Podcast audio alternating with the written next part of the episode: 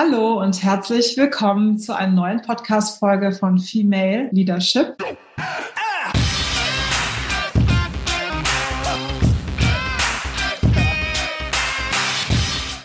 Mit normalerweise Marina und mit mir Miriam. Heute mache ich alleine das. Wir schaffen es nicht immer, dass wir es zusammen machen können, aber dafür heute mal alleine. Ja, ich habe heute einen ganz tollen Gast, Dr. Daniel Bayers. Der Daniel ist ein Politiker, der erste, den ich äh, interviewe. Ich habe noch nie einen Politiker interviewt, muss ich sagen. Und ich habe den Daniel letztes Jahr kennengelernt auf einer Veranstaltung, die hieß Frankfurt Meets Berlin. Das war eigentlich eine Banking-Veranstaltung. Da war ich, glaube ich, wahrscheinlich eine unter drei Frauen oder so. Ich weiß es nicht. Auf jeden Fall war Daniel auf der Bühne und ich fand den sehr sehr, sehr stark. Ich dachte ganz toll, was, was du da so gesagt hast. Und zwar habe ich mir das extra nochmal aufgeschrieben, weil ich damals einen Tweet gemacht habe. Europa ist, ist eine Konsens- und Kompromissgesellschaft. Das fand ich ganz interessant. Und du hast damals ein starkes Plädoyer gehalten für Diversity. Und deshalb habe ich dich danach angesprochen und dich gefragt, ob du nicht Bock hättest, bei Payment and Banking auf der Transactions zu sprechen. Und da warst du auch super spontan, hast gleich Ja gesagt. Und ich dachte, wow, echt ein cooler Typ. Und Daniel habe ich jetzt hier. Ich habe gesehen, du bist Mitglied des Deutschen Bundestages, seit 2005 Mitglied der Grünen in Baden Baden-Württemberg, seit 2017 Abgeordneter des Bundestages im Wahlkreis Bruchsal-Schwetzingen, unter anderem Mitglied im Finanzausschuss im Bundestag, Start-up-Beauftragter seiner Fraktion, Leitung des Wirtschaftsbeirates. Ja, finde ich wirklich Wahnsinn. Und du bist für mich einer der visibelsten Politiker überhaupt, weil du in den sozialen Netzwerken sehr visibel bist. Also herzlich willkommen. Danke für die Einladung und für diese mega äh, Vorstellung. Ich hoffe, ich werde den Erwartungen gerecht. Super nett von dir.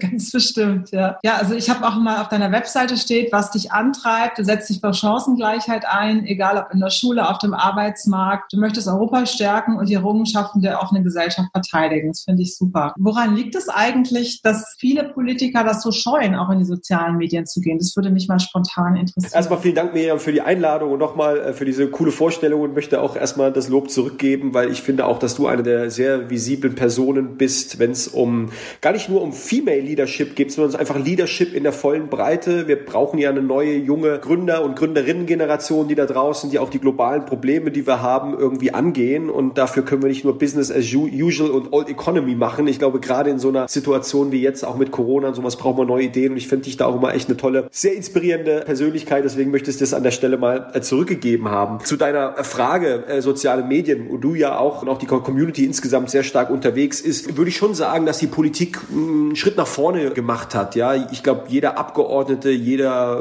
Politiker weiß mittlerweile, Wählerinnen und Wähler, das ist unsere Bezugsgruppe, ja, was bei euch Kunden sind, sind bei uns natürlich schon auch einfach Menschen in der Gesellschaft, die uns am Ende irgendwie idealerweise auch wählen und die wir auch für Ideen gewinnen wollen, dass die sich natürlich vor allem in den sozialen Medien aufhalten und deswegen natürlich auch es eine Aufgabe von Politik ist, einfach per se dort am Start zu sein. Aber wir merken natürlich auch, dass in der Politik und vielleicht unterscheidet das auch ein bisschen zu meiner vorhergehenden Arbeit, als ich Berater war, wo es natürlich auch ähnliche Prozesse gibt wie in der Politik, aber am Ende kämpft man immer für ein Projekt oder ein Produkt und wir haben leider so ein bisschen die Umstände, dass in der Politik die Menschen das Produkt selbst sind, ja. Also denken wir an die Kanzlerin oder denken wir an Minister oder sowas, ja, die sind sozusagen Teil des politischen Produkts und deswegen ist natürlich Social Media auch eine tolle, ich will gar nicht sagen Werbeplattform, das klingt so platt, ja, aber es ist natürlich auch so wie äh, statt einem Influencer, der vielleicht irgendwie versucht, ein Produkt zu platzieren, dass Menschen und Personen auf ihre Art und Weise sehr authentisch äh, Ideen, Vorstellungen, Überzeugungen Überzeugungen in diese sozialen Netze bringen. Und deswegen ist es, glaube ich, unsere Aufgabe von Politik, mehr denn jeder zu sein. Und hinzu kommt ein zweiter Aspekt. Ich bin ein großer Fan von Social Media, aber es gibt natürlich auch diese Schattenseiten. Ja, die diskutieren wir ja rauf und runter, wenn wir uns darüber vorstellen, dass mittlerweile im Netz es leider nur so von Häme und Hetze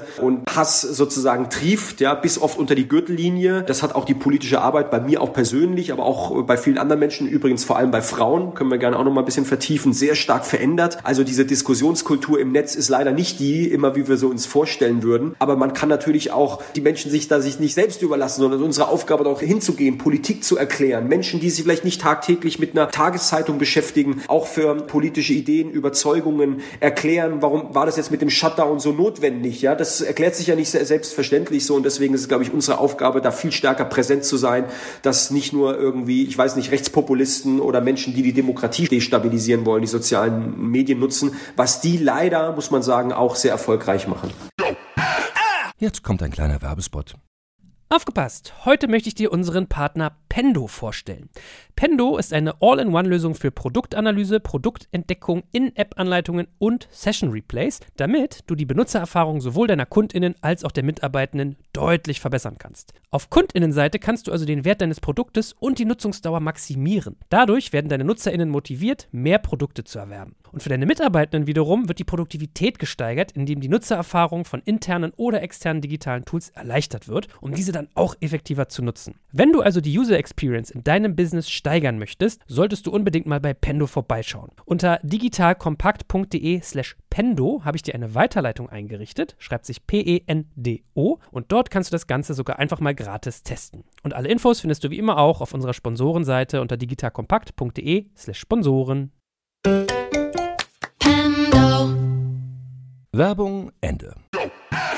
Wie bist du eigentlich in die Politik gekommen? Was war da so der ausschlaggebende Punkt? Wolltest du früher schon als Kind in die Politik? Nein, oder? also ich glaube, in den Berufsrankings äh, stehen Politiker immer sehr weit unten in der Skala und ich glaube, keiner wird irgendwie geboren und äh, ist in der Schule davon schon überzeugt, irgendwie in die Politik zu gehen. Ich bin da wirklich reingerutscht. Ich komme natürlich erstmal aus einem politischen Haushalt. Ja, meine Mutter kommt aus einer CDU-Familie, Katholiken vom Land, sieben Geschwister und mein Vater kommt aus der Türkei, kommt aus äh, einer Familie die auch sehr politisch war. Mein Großvater war in der heutigen türkischen Opposition tätig, so und deswegen war einfach bei uns Politik immer mal wieder Thema, auch in der Familie. Das heißt, ich bin ein politischer Mensch gewesen, aber ich bin auch relativ spät erst politisch aktiv geworden. Also ich war nicht derjenige, der mit 15 irgendwie Plakate oder so geklebt hat und schon in der Jugendorganisation aktiv war, sondern es war im Laufe der Zeit, vor allem im, im, im Studium vor allem, als ich angefangen habe, mich mit Wirtschaft und Wirtschaftspolitik näher zu beschäftigen und auf einmal bin ich auf den Fritz Kuhn gestoßen, heutiger Stuttgarter Oberbürgermeister Bürgermeister, deine alte Heimat, Miriam, wenn ich richtig ja. informiert bin. Und der hatte diesen coolen Satz gesagt von mit grünen Ideen schwarze Zahlen schreiben. Ja, also Grüne waren ja jetzt noch nicht immer prädestiniert für Wirtschaftspolitik in der Vergangenheit. Das war ja auch nicht ihr Gründungsmythos, wenn du so willst. Aber mich hat gerade diese Idee, die ja vor allem auch aus Baden-Württemberg immer getriggert wurde, wir wollen hier wirtschaftlich erfolgreich sein und nachhaltig ja an einem Standort produzieren. Egal, ob wir jetzt über Autos oder Chemieindustrie oder die Finanzwirtschaft sprechen. Das hat mich damals geflasht und so bin ich da hängen geblieben. Aber das war natürlich eher sozusagen der Impuls, sich für eine Partei zu engagieren. Warum ich dann mal wirklich für den Bundestag kandidiert habe, das ist also wirklich sozusagen vom ehrenamtlichen Engagement hin zum Berufspolitiker. Ich habe zwar ein Problem mit dem Begriff und ich würde mich auch selbst nie als Berufspolitiker bezeichnen, weil ich hoffe, dass ich auch mal wieder ein anderes Leben jenseits der Politik führen werde. Nichtsdestotrotz gerade verdiene ich meine Brötchen damit, deswegen bin ich es faktisch. Das ist natürlich nochmal ein anderer Schritt gewesen und das war eine Zeit, wo einfach sehr viel zusammenkam. Rechtspopulisten in Deutschland, aber auch in Europa, die ganze äh, Klimakrise, Europa hat gewackelt und wackelt jetzt gerade mit der Corona-Pandemie und der Situation in Italien, Spanien immer. Das hat mich sehr besorgt. Aber auch der Brexit und mein Vater, wie gesagt, kommt aus der Türkei. Das war die Zeit auch, wo der Konflikt zwischen Erdogan und Europa sehr stark eskaliert ist. Und es war so viel passiert und ich habe irgendwie gedacht, jetzt kann man am Seitenrand stehen und sagen, wow, die Welt ist schlimm und schwierig. Oder man kann halt sagen, hey, ich will selbst einen Beitrag dazu leisten, dass sie vielleicht ein bisschen besser wird. Das klingt jetzt sehr pathetisch, aber so war es am Ende. Und dann habe ich gedacht, ich kandidiere mal. Das ist mein Beitrag Beitrag zur Demokratie und hey, ich wurde dann irgendwie gewählt und auf einmal war ich im Deutschen Bundestag. Ja? Also hätte ich somit auch nicht mitgerechnet.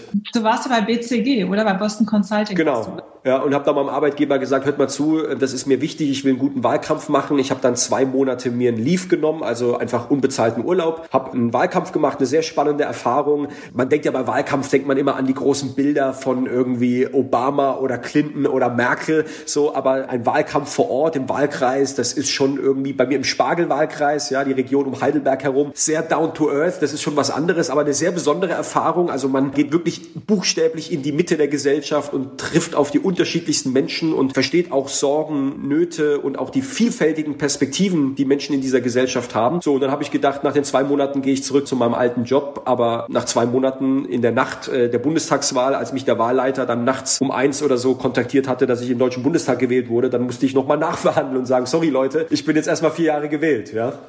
Hast du dann gekündigt oder wie war das? Nein, die waren sehr kulant und das hat mir natürlich auch geholfen, dass sie einfach gesagt haben, du bist jetzt erstmal auf unbestimmte Zeit quasi äh, beurlaubt. Das gibt mir natürlich auch eine gewisse Sicherheit und eine Gewissheit, dass es auch ein Leben jenseits der Politik gibt. Ich glaube, das ist auch wichtig, das habe ich ja eben gesagt. Ich würde gerne noch mal antreten. Ich habe jetzt nach vier Jahren natürlich auch erst nochmal, oder drei Jahren, die ich jetzt im Bundestag bin, verstanden, wie funktioniert Parlamentarismus, wie funktionieren politische Prozesse. Ich meine, ich war völliger Rookie. Ich habe mich für Politik interessiert, aber ich war noch nie in einem Gemeinderat, ich war nicht im Landtag, ich hatte keine Ahnung, wie das funktioniert. Man braucht ein bisschen, um warm zu werden und jetzt würde ich gerne nochmal eine Legislatur dranhängen, um vielleicht auch nochmal stärker aufzublühen in einem einen oder anderen Thema und vielleicht gibt es ja sogar die Chance, dass meine Partei, meine Fraktion Teil einer Regierung wird, weil Opposition ist wichtig, gerade in solchen Krisenzeiten wie auch jetzt, ja, wo die Regierung ja besonders stark ist. Aber nichtsdestotrotz, Regierung ist natürlich cooler, weil man kann Sachen umsetzen und das nochmal mitzunehmen, das fände ich cool. Aber eins ist klar, Politik ist für mich keine Lebensaufgabe. Ich glaube, Politik lebt auch von Wechsel,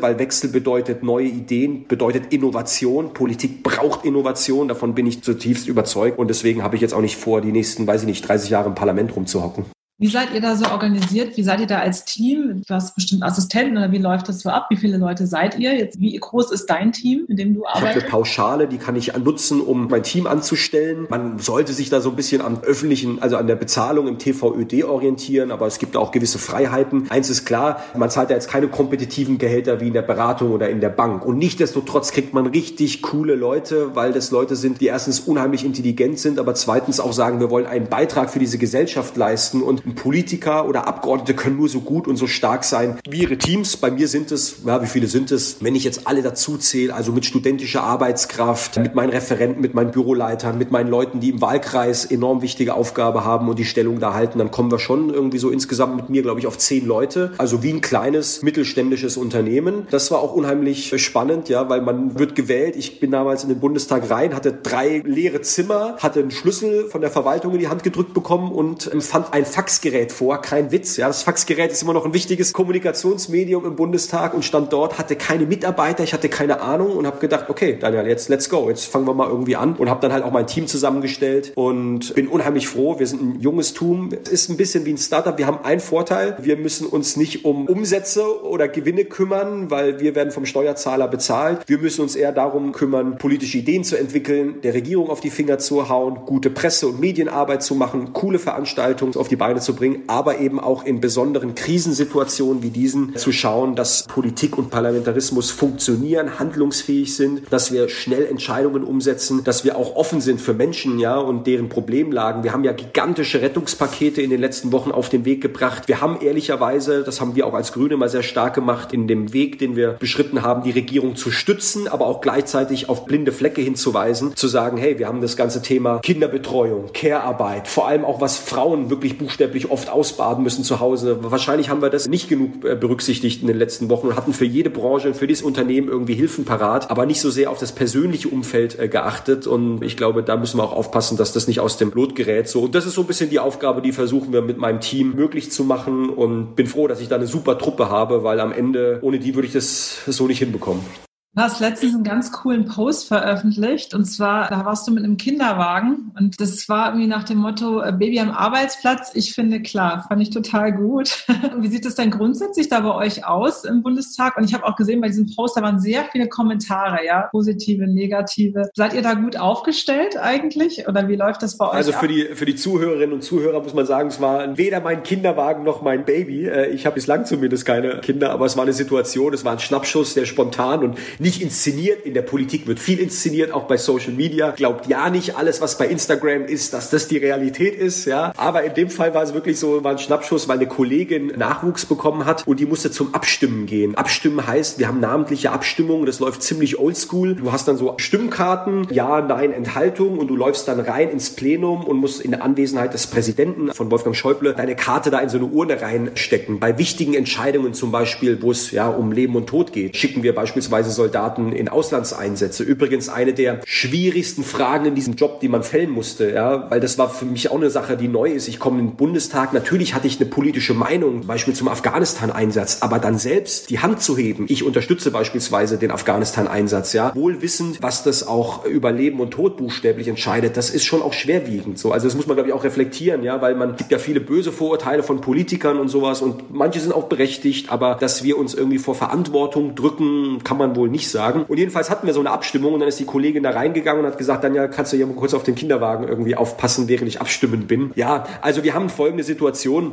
Erst einmal, wir Abgeordnete, wir dürfen uns jetzt auch nicht wichtiger nehmen, als wir sind. Ja, wir verdienen gutes Geld. Deswegen äh, sollten wir jetzt irgendwie nicht rumjammern, weil viele andere Menschen ja in ähnlichen Situationen sind und nicht eben die Ausstattung haben, wie wir sie haben. Aber es ist nun mal so bei uns. Wir sind natürlich in Nicht-Corona-Zeiten vor allem viel unterwegs. Man landet häufig bei einer 70, 80 äh, Stunden Woche, viele Abendtermine, viele Reisen. Und das ist natürlich jetzt nicht unbedingt familien- und kinderfreundlich. Deswegen habe ich großen Respekt vor allem vor unseren jungen Müttern, die wir in der Fraktion haben. Es gibt einige, sind alle irgendwie auch in meinem Alter, wie die das wuppen und hinbekommen. Und natürlich braucht man mega viel Organisation. Man braucht aber auch klare Kommunikation nach außen zu sagen, was geht und was nicht geht. Also ich glaube, rote Linien zu definieren und dann nach einer anstrengenden Sitzungswoche dann auch mal sagen, die Parteiveranstaltung, so wichtig sie auch ist, irgendwie am Samstagnachmittag, der kann ich jetzt nicht beiwohnen. Ich glaube, da muss es auch wirklich klare Ansagen geben und es braucht vor allem auch Verständnis von den Menschen an der Stelle. Das ist, glaube ich, ein ganz wichtiger Punkt und ich, wir merken ja gerade durch die ganzen digitalen Formate, dass vieles auch auf die Art und Weise geht und wenn das auch ein Mittel sein kann für die Nach-Corona-Welt, was wir uns beibehalten können, um das Leben familienfreundlicher und familienerträglicher zu machen, dann wäre das, glaube ich, ein großer Schritt nach vorne. Nicht nur für uns Abgeordnete, sondern ich glaube für alle in der Gesellschaft.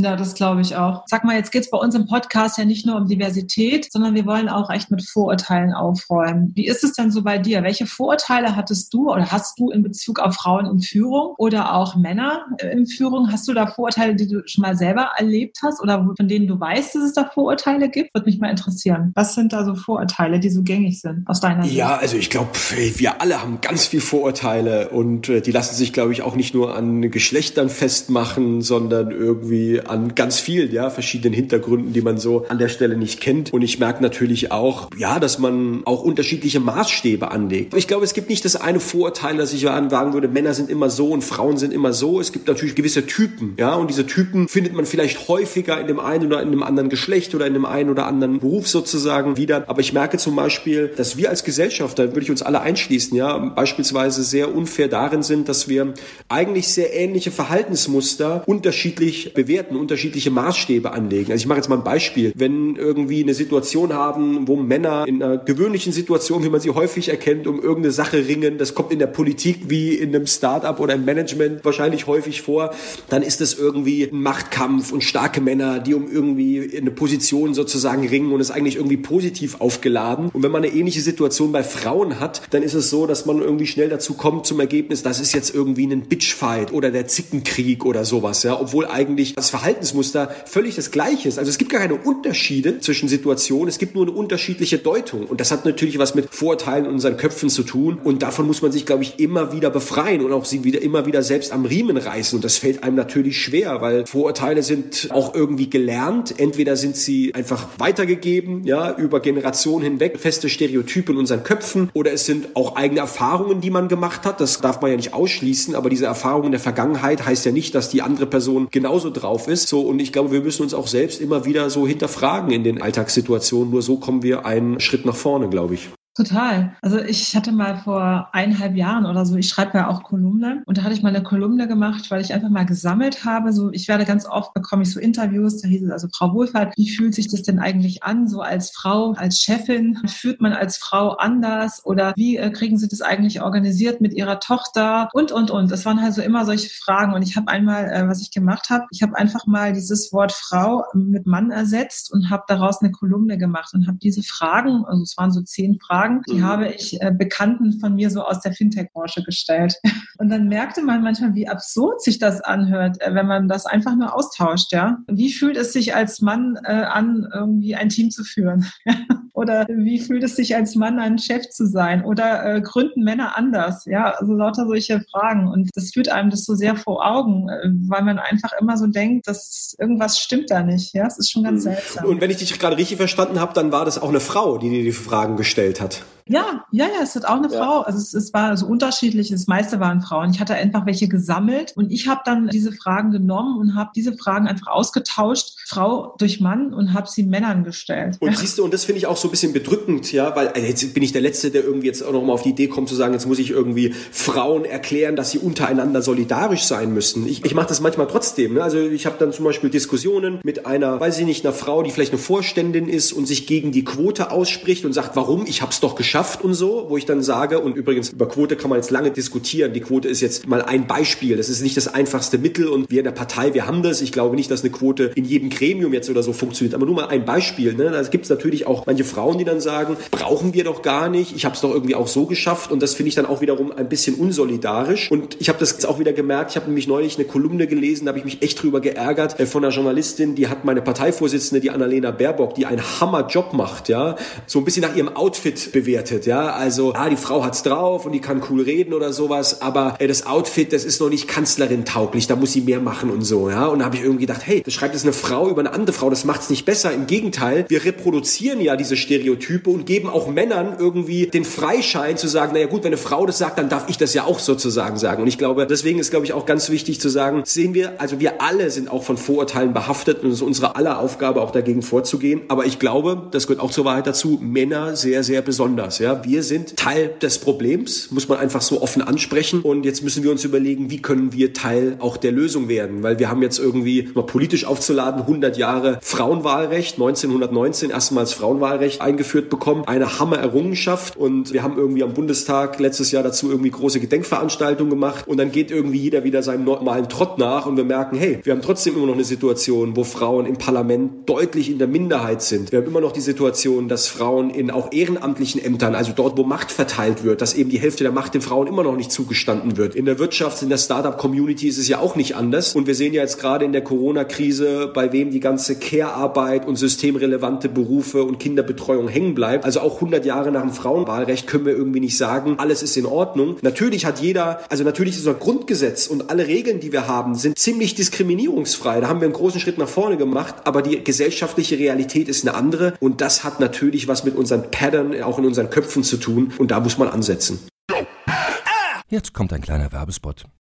Aufgepasst! Bist du auf der Suche nach einem Profi, der für dich komplexe Geodaten sinnvoll integriert und sie auf interaktiven Karten visualisiert? Dann möchte ich dir unseren Partner Nucubator vorstellen. Das Ziel vom Nucubator-Team ist es, dich bei der Prozessdigitalisierung zu unterstützen und aus den ganzen täglich anfallenden Geodaten einen echten, nutzerfreundlichen Mehrwert zu schaffen. Dabei geht Nucubator ganz besonders auf deine Anforderungen ein, um die Software zu bauen, die deine USPs digital widerspiegelt und den NutzerInnen der Software den größtmöglichen Nutzen liefert. Und um um das für möglichst viele Betriebssysteme, Geräte und Anwendungsfälle umzusetzen, setzt das Nucubator-Team auf etablierte Webtechnologien, mit denen sie schnelle und effiziente Anwendungen für Desktop und mobile Geräte entwickeln. Geodatenvisualisierung ist für Unternehmen in vielen verschiedenen Branchen relevant, zum Beispiel auch in den Bereichen Tourismus, Logistik und im Außendienst. So wurde zum Beispiel bereits ein digitales Smart Farming Tool für die Agrarwirtschaft gebaut, mit dem Satellitenbilder, Wetterdaten und Standortdaten interaktiv verarbeitet werden. Nucubator baut dabei nicht nur Kartenlösungen, sondern entwickelt für dich maßgeschneiderte Webanwendungen und Apps. Wenn du also einen Partner suchst, der deinen bestehenden USP ins digitale Zeitalter hebt, dann schau doch einfach bei Nucubator vorbei. Ich habe dir unter digitalkompakt.de slash Nucubator, schreibt sich mit C, eine Weiterleitung eingerichtet. Und wie immer findest du alle Infos auch auf unserer Sponsorenseite unter digitalkompakt.de slash Sponsoren. Werbung Ende. Total, das sind halt alte Rollenbilder, die halt immer noch vorherrschen, weil letztendlich haben die sich noch nicht so wesentlich geändert. Die Erziehung hat sich ja auch kaum geändert. Das Schulsystem ist heute noch fast so wie vor 30 Jahren. Ja, du hast eben auch in den Schulbüchern, da sind immer noch Feuerwehrmänner, Polizeimänner, ja, weißt du, das sind halt die ganzen Bilder im Kopf, die dadurch sich einfach selbstständigen und dadurch, glaube ich, entsteht auch sowas an vielen Stellen. Das ist so, sich unnatürlich anfühlt, vielleicht eine Frau als Feuerwehrfrau, keine Ahnung. Aber ich glaube, das hat halt viel damit zu tun. Und wenn du das nicht mal hinkriegst und vielleicht eben auch den Medien Mädchen, ich sag mal, mehr Spaß an diesen ganzen Windberufen irgendwie, wenn du das nicht vermitteln kannst, da fehlen ja vor allem die Jobs in der Zukunft. Da ist es ja noch mal extremer. Der Anteil der Frauen ist da total gering. Und da müssen einfach mehr Frauen rein. Also ich glaube, man muss einfach in der Bildung ansetzen und aber auch die Gesellschaftsbildung vielleicht auch betreiben. Das finde ich auch nochmal ein wichtiger Punkt. Wenn ich da kurz anknüpfen darf, weil ich finde, du sprichst da wahrscheinlich den zentralen Punkt an. Natürlich müssen wir auch im Hier und Jetzt schauen, in unseren jetzigen Strukturen. Wie können wir durch Netzwerke, durch Vorbilder, auch durch politische Instrumente Instrumente, ja. Quote kann ja ein Instrument sein, über das man sprechen kann, in der Hoffnung, dass sich irgendein Zustand irgendwann herstellt, wo wir die Quote nicht mehr brauchen und so. Überall darüber kann man auch sprechen, aber ich glaube, du sprichst einen relevanten Punkt an. Die Schulen gehören da natürlich voll in den Fokus. Ich kenne das ja selbst, auch aus meinem eigenen Umfeld. Ich habe eine jüngere Schwester, wenn man darüber spricht, irgendwie über MINT-Beruf oder Mathematik, so nach dem Motto irgendwie, ja, das kann ich gar nicht oder das war noch nie was für mich. Irgendwie habe ich das Gefühl manchmal, also das wird uns von früh Kind auf so eingebläut und wir kauen es immer irgendwie wieder und es wird so selbstverständlich akzeptiert, obwohl jeder weiß, es ist nicht so. Und am Ende brauchen wir uns natürlich nicht wundern, dass Frauen in der Tech-Industrie halt noch nicht, also jedenfalls noch nicht die, die Breitenwirkung entfaltet hat, die es eigentlich haben sollte, wenn wir uns in der Schule immer die, selbst diese Stereotype reproduzieren. Ich habe selbst als Abgeordneter letztes Jahr eine Schule besucht, da ging es um Coding. Coole Initiative, hat der Lehrer sich dahinter geklemmt, hatte irgendwie 15 Schülerinnen und Schüler, nee, Schüler, es waren nur Schüler aus der achten Klasse zusammengetrommelt, die halt da so selbst ein bisschen gecodet haben und sowas. Ich war sehr beeindruckt, dann habe ich gefragt, so, äh, sarkastisch gefragt, so, ja, aber ich bin ja hier nicht an einem jungen Internat gelandet, oder? Ich wollte nur mal die Frage stellen, weil es waren halt nur Jungs da. Ah, nee, die Mädels haben sich dafür nicht so interessiert und so. Und habe gesagt, Jungs, ich komme nächstes Jahr gerne wieder und ich finde das super, was ihr macht, aber ich erwarte, jeder von euch, wie hier sitzt, muss mindestens ein Mädel dabei haben, weil ich glaube, es hat auch was mit Empowerment zu tun. Ich glaube, dass die das genauso gut können wie ihr und vielleicht haben die ja sogar noch mal andere Ideen. Ja, vielleicht kommen die ja mit anderen Codes, mit anderen Spielen und sowas um die Ecke, die ihr vielleicht noch nicht so habt. Und ich glaube, bei denen hat auch so ein bisschen ein Nachdenken zumindest irgendwie angesetzt. Und ich finde, dass wir auch schon einfach früh in diesen Schulen, du hast die Schulbücher angesprochen, es gibt aber auch sicherlich andere Formate, dass wir da auch drüber sprechen müssen, wie können wir schon frühzeitig wirklich diese Schere im Kopf durchbrechen. Heute hast du halt viele, die, also gerade die Programmierer kommen halt viele aus diesem Online-Game und so weiter. Und in dieser Online-Game-Szene sind eher wenig Mädchen. Ja? Und dadurch, glaube ich, entstehen halt oft so Boys-Clubs im Bereich Online-Gaming und, und dann eben auch nachher Coder. Und du hast zu wenig interessante Spiele für Mädchen. Ja? Weil natürlich auch so wenig Mädchen Spiele entwickeln. Das ist ja, ich glaube, das hat auch was damit zu tun. Ja? Und dadurch, dass die meisten Programmierer männlich sind, werden es auch eher Spiele, die eben auf Jungs abzielen. Ja? Wenn du das anders gestaltest, dann kriegst du da auch was anderes raus. Da haben wir nämlich ganz interessant, ich unterstütze ja auch so die Hacker School und wir machen Kinder-Hacker-Schools mit Jungen und Mädchen und wir machen Mädchen-Hacker-Schools. Und du merkst schon, dass die Mädchen-Hacker-Schools, da sind ein bisschen andere Interessen da. Ja, da geht es eher darum, kreativer, eher vielleicht eine Website zu gestalten oder eher Dinge zu gestalten. Und meinen Jungs war ganz witzig, da war ich in einer Gruppe und die wollten alle so Fortnite machen, weißt du?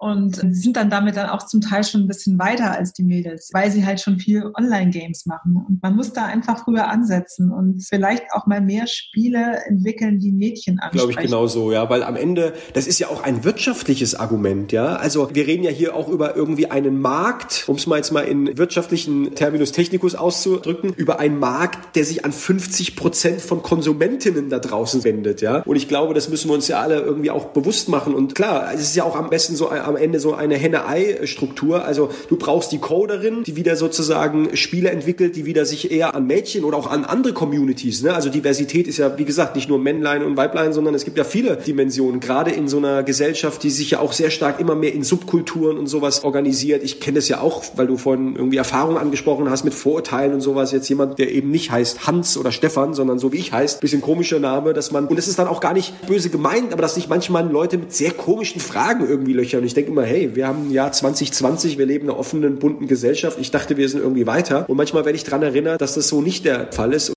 sorry, wenn ich da unterbreche, es interessiert mich jetzt. Was fragen dich da die Leute? Also ich mache mir manchmal so gerne ein Spiel raus. Mich fragt halt einer, der es gar nicht böse meint, irgendwie, wo kommst du her? Du bist ja nicht von hier. Ne? Wenn ich in Berlin unterwegs bin, sage ich, stimmt, ich bin nicht von hier, ich komme aus Heidelberg. Ja, so Heidelberg, aber wo bist du denn eingewandert? So, ich bin eingewandert über den Kreissaal des Krankenhauses in Heidelberg und so, ja. Ich übertreibe es natürlich auch ein bisschen, ich mache mir gerne Spaß raus, so, aber ich meine, ich bin hier geboren, ich habe einen deutschen Pass, ja, ich habe natürlich auch die türkische Seite an mir, so nichtsdestotrotz, aber dass wir in einem Einwanderungsland, was wir ja sind, irgendwie manchmal noch diese Diskussionen haben, wer gehört zu Deutschland und wer nicht. Ich meine, das bedrückt mich natürlich auch, ja. Und das hat natürlich jetzt auch, sagen wir mal, die ganzen schlimmen Ereignisse jetzt zuletzt in Hanau, was ein bisschen in Vergessenheit geraten ist durch Corona, zeigt mir natürlich auch manchmal die dunklen Seiten, ja, die es immer noch gibt, ja, dass Rassismus, Faschismus, Nationalismus immer noch ein Thema in diesem Land ist. Übrigens sehr, sich sehr stark auch einfach zusammenhängt mit anderen Mustern, mit Antisemitismus, aber auch mit Frauenfeindlichkeit, ja. Das sind ja oft dieselben Netzwerke. Also es gibt die gewisse Stereotype in der Breite der Gesellschaft, aber aber es gibt wirklich auch den fundierten Nationalismus, Rassismus und die Frauenfeindlichkeit, die wirklich auch, sagen wir mal, politisch organisiert und in sozialen Medien betrieben werden. Auch die Seite gibt es ja auch und die arbeiten sozusagen genau gegen diese offene Gesellschaft. Auch das sehen wir ja gerade und das bedrückt mich immer wieder. Aber ich wollte noch mal einmal zu diesem wirtschaftlichen Punkt zurückkommen, weil das ja auch ein Thema ist, da kannst du wahrscheinlich Lieder von singen, ja, aus der Gründerszene oder Gründerinnenszene in dem Fall, weil ich ja auch merke, das ist eine sehr männliche Domäne. Da ist auch viel Testosteron am Start. Es ist übrigens auch nicht nur homogen, was die Geschlechterverhältnisse angeht. Es ist auch eine sehr weiße Community, ja, also weiße Jungs, die sozusagen diese Szene dominieren. Und ich bin felsenfest von überzeugt, ja, also wenn es eine Sache gibt, an der ich glaube, warum ich auch in die Politik gegangen bin, dass Diversität ein Wert an sich ist, weil es die besten Ergebnisse, weil es zu innovativen Lösungen führt, dass wir das auch uns nicht nur für die Politik, sondern auch eben für die Wirtschaft und für die Startup-Community immer wieder selbst auch wirklich als Monstranz vor uns hertragen, ist ja auch mal wichtig zu wissen, was bedeutet das dann auch für die gesellschaftliche Realität. Und ich habe eine Gründerin in Stuttgart beispielsweise getroffen, die macht so Luxus-Tampons, nachhaltig und vertreibt die übers Internet. Ziemlich coole Geschäftsidee und ganz coole Packung und macht eine Hammer-Social-Media-Geschichte irgendwie dazu. Also so wirklich eigentlich ein Hygieneprodukt, auch ein bisschen stylisch aufgeladen und sowas. Die hat gesagt, ich habe ganz lange kein Kapital für dieses Startup bekommen. Ja, warum? Weil es eine Männerdomäne ist und diese Männer sich weder mit ihr als Gründerin, geschweige denn mit ihrem Geschäftsmodell identifizieren konnten. Ja, wie denn auch? Also ich meine, Männer und Periode ist halt irgendwie jetzt nicht das eingängigste Thema. Ja, also die haben gesagt, haben, ich verstehe das Geschäftsmodell nicht und so. Also sie hat lange nach Geld gesucht. Am Ende ist sie bei einer Investorin fündig geworden. Da bleibt eine coole Geschäftsidee einfach nur liegen, weil wir durch diesen homogenen Blick, den wir haben, irgendwie auf einmal die Potenziale einfach verloren gehen. Und ich glaube, wenn wir uns das mal vor Augen halten, dass das ja für alle Bereiche gilt, auch für mein Bundestagsteam, was du vorhin angesprochen hast, wo ich Mädels und Jungs, wo ich Ossis und Wessis, wo ich Leute mit Migrationshintergrund, so wie ich habe, aber auch Leute, die schon, wie soll ich sagen, Biodeutsch, ja, und die Vorfahren schon lange hier sind. Der eine ist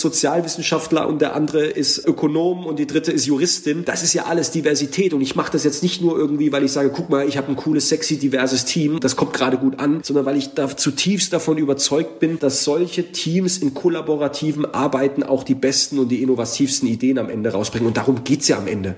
Total, also kann ich dir nur zustimmen. Also das ist auch so meine Erfahrung. Ich meine, RatePay wird jetzt dieses Jahr dann schon elf Jahre alt und wow, wir sind wow, ein extrem diverses Team. Ne? Wir sagen, wir waren lange nur zu zweit in der Führung, jetzt sind wir seit einem Jahr, machen wir das quasi zu siebt, haben wir eine erweiterte Führung und jeder von uns hat ganz unterschiedliche Stärken und Schwächen und auch, sag mal, von der Lebensstruktur her lebt anders, auch vom Alter her. Ich finde das extrem wichtig, weil äh, wenn wir uns unsere Welt angucken, wie die heute aussieht und was passiert, ich meine, es wird immer komplizierter, es kommen immer mehr neue Dinge, die wir lernen müssen. Es ist nicht mehr so, dass da einer stehen kann und sagen kann, so ist es, so wird's gemacht, weil man das ja gar nicht mehr durchdringen kann. Du musst dich ja auch verlassen können auf die Stärken der anderen, die Dinge sehen, die du vielleicht gar nicht siehst, ja, und da irgendwo eine beste Lösung finden. Und äh, das ist meiner Meinung nach auch ganz klar, wenn wir uns über Führung in der Zukunft Gedanken machen, muss es einfach so ein. Wir brauchen unterschiedliche Auffassungen, unterschiedliche Stärken, Menschen, die unterschiedlich ticken, die andere Sachen sehen, weil wir sehen ja auch nicht, nicht jeder sieht das Gleiche, nicht jeder hat das gleiche Bild vor Augen. Je breiter du eben Dinge siehst, desto besser kannst du sie begreifen und eben auch bessere Produkte bauen. Das ist die ganze Kette, die da irgendwie mit zusammenhängt. Ja, ne? nee, gebe ich dir total recht. Und ich glaube,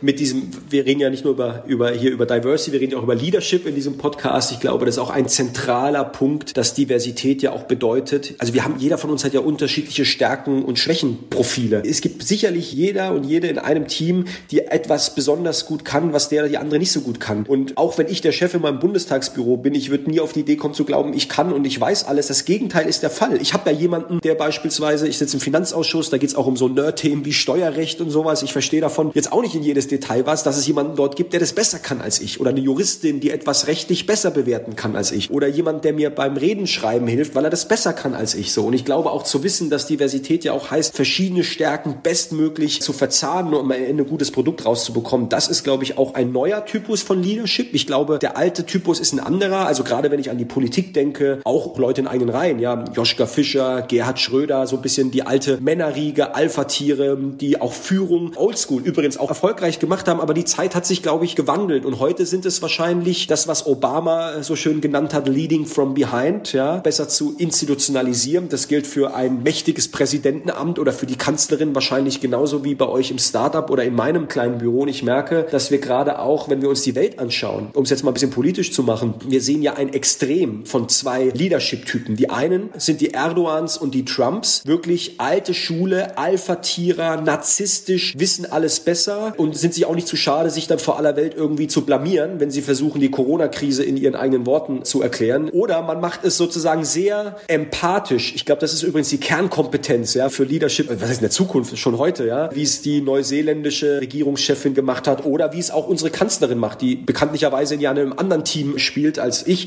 Nichtsdestotrotz an der Stelle muss ich sagen, macht sie, glaube ich, einen, wirklich einen guten Job und wir sehen da, dass da gerade ein Zeitpunkt ist, wo hoffentlich dieser alte Typus abgelöst wird von einem neuen Leadership-Typus und wir gucken müssen, dass wir diese neue empathische Art des Führens in all unseren gesellschaftlichen Bereichen irgendwie nach vorne bringen. Aber das ist ein harter Kampf, weil da geht es am Ende auch um Macht und wo Machtfragen gestellt werden, da gibt es Beharrungskräfte. Das ist ja wohl klar. Ja? Wenn wir im Deutschen Bundestag eine Wahlrechtsreform vorschlagen, wo wir sagen, wir wollen jetzt, dass im neuen Bundestag 50 Prozent der Abgeordnete Frauen beispielsweise sind, das sind das, also ich meine, das schlägt Wellen. Und jetzt kann man ja gute und schlechte Gründe äh, gegen eine Quote finden. Aber natürlich ist das erstmal ein emotionales Thema, weil ganz viele Männer, die da sitzen, das ist eine Kampfansage an die. Das heißt nämlich, du sitzt im nächsten Bundestag nicht mehr. Auf deinem Platz sitzt da eine Frau. Und dass das natürlich Widerstände hervorruft, ja, so, da geht's um Existenzen. Das ist ja erstmal klar. Das ist ein harter Kampf, das muss man wissen. Aber trotzdem muss man ihn führen, glaube ich. Mm, absolut. Also ich bin hundertprozentig bei dir. Tolle Worte, Daniel. Wie würdest du, wenn du jetzt, wenn du Tipps geben würdest, welche Tipps würdest du Frauen und Männern geben? Wie können sie mit Vorurteilen besser umgehen? Oh, das ist schwierig. Also ich würde erstmal gar nicht nach Männern und Frauen differenzieren,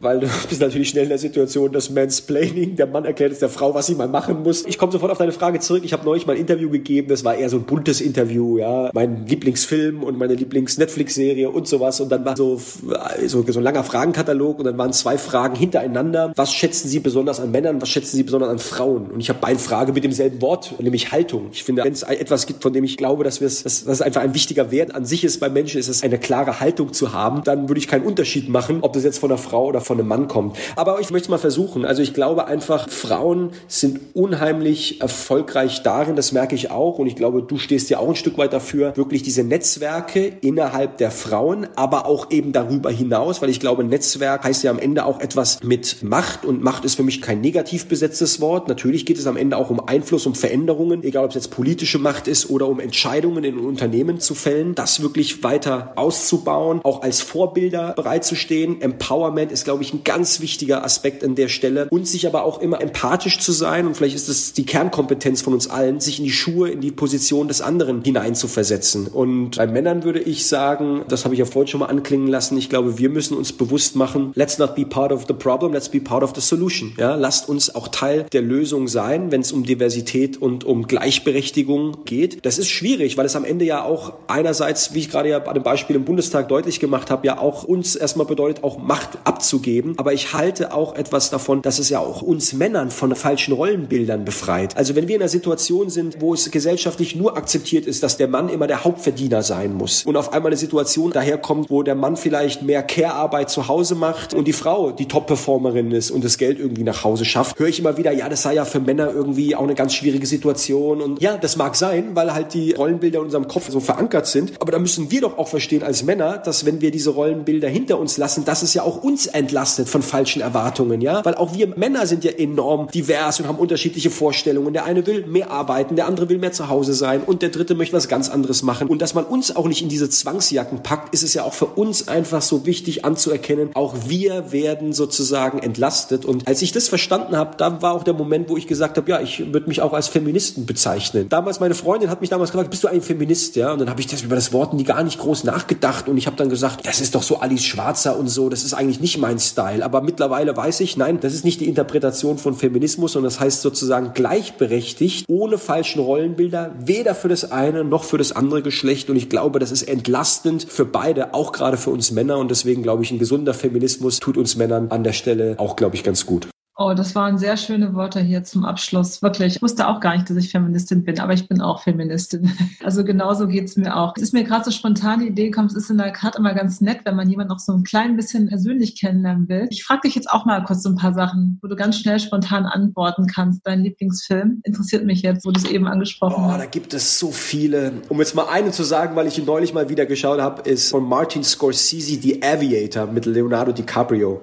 Und Netflix-Serie? Ich habe neulich eine Serie gesehen, die mich echt begeistert hat, äh, mit Jessica Biel. Ja, das war so ein bisschen Mystery, Horror, Thriller, ziemlich spannend gemacht. The Sinner ist eine ganz tolle Serie, aber All-Time-Klassiker, wahrscheinlich sogar eine der ersten Serien, die es da draußen gab. The Wire, eine gesellschaftskritische Darstellung von Baltimore, auch das rassistische Amerika, das ungleiche Amerika, das hässliche Amerika, aber auch ganz viel Geschichten von Aufstieg, von Hoffnung und dergleichen. Also die üblichen Dinge, die wir schon aus griechischen Dramen sozusagen kennen. Auch nach 15 Jahren wahrscheinlich immer noch eine der erfolgreichsten Serien da draußen. Sorry, war jetzt eine längere Antwort.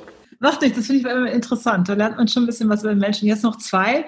Welches Buch und welcher Sport? Ähm, Sport, ich bin ein großer Basketball-Fan, fange ich damit an. Auch da kann ich eine Netflix-Geschichte erzählen. Es läuft gerade die Serie The Last Dance über Michael Jordan und die Chicago Bulls. In meinem Zimmer in, in, in Berlin hängt so ein großes Jordan-Poster. Bin immer noch großer Fan, wobei mich auch Muhammad Ali, der Boxer, sehr inspiriert, der ja auch wirklich ein politischer Mensch war. Aber äh, Boxen, der Sport ist natürlich ist mir ein bisschen zu brutal und verstehe ich auch nicht allzu viel, sondern das war eher die Person, die mich fasziniert fasziniert hat. Und mein Lieblingsbuch, das ist eigentlich relativ einfach, immer noch und lese ich irgendwie einmal im Jahr immer wieder gerne, ist der große Gatsby, The Great Gatsby. Ah, okay, habe ich noch nie gelesen. Kann ich sehr empfehlen. Ja, siehst du, deshalb frage ich das gerne. Ja, wir haben jetzt die 29er Jahre vor uns und der spielt in den Roaring Twenties vor 100 Jahren und das ist ja die Zeit, wo technologisch, wirtschaftlich, kulturell so viel passiert und ich finde die Analogie auch zu der Situation heute, die gibt es schon durchaus. Also vielleicht eigentlich ein guter Zeitpunkt, jetzt in den 29er Jahren dieses Buch nochmal zu lesen. Die neue 20er, ja, das stimmt. Es wird ein Aufbruch, ja, eine neue Zeit. Wer weiß, wie die dann wird. Sie wird ein bisschen anders werden bis danach, was da jetzt kommt. Davon ja. bin ich überzeugt, ja. Ich auch. Also ich möchte mich ganz herzlich bei dir bedanken, Daniel. Es war ein tolles Gespräch und ich hoffe, wir sehen uns auch mal bald im echten Leben. Miriam, vielen Dank für die Zeit. War ein super Gespräch, hat mir großen Spaß gemacht. Übrigens das letzte Mal, als wir uns physisch gesehen haben bei diesen Startup Awards. Ich glaube, das war die letzte Großveranstaltung, die ich mitgemacht habe. Und ich würde mich auch freuen, wenn es dann auf absehbare Zeit, hoffentlich, wenn die Situation es zulässt, man sich wieder face to face sieht. Total. Also mach's gut und bleib gesund. Bis bald. Ja? Danke dir. Ciao. Ciao.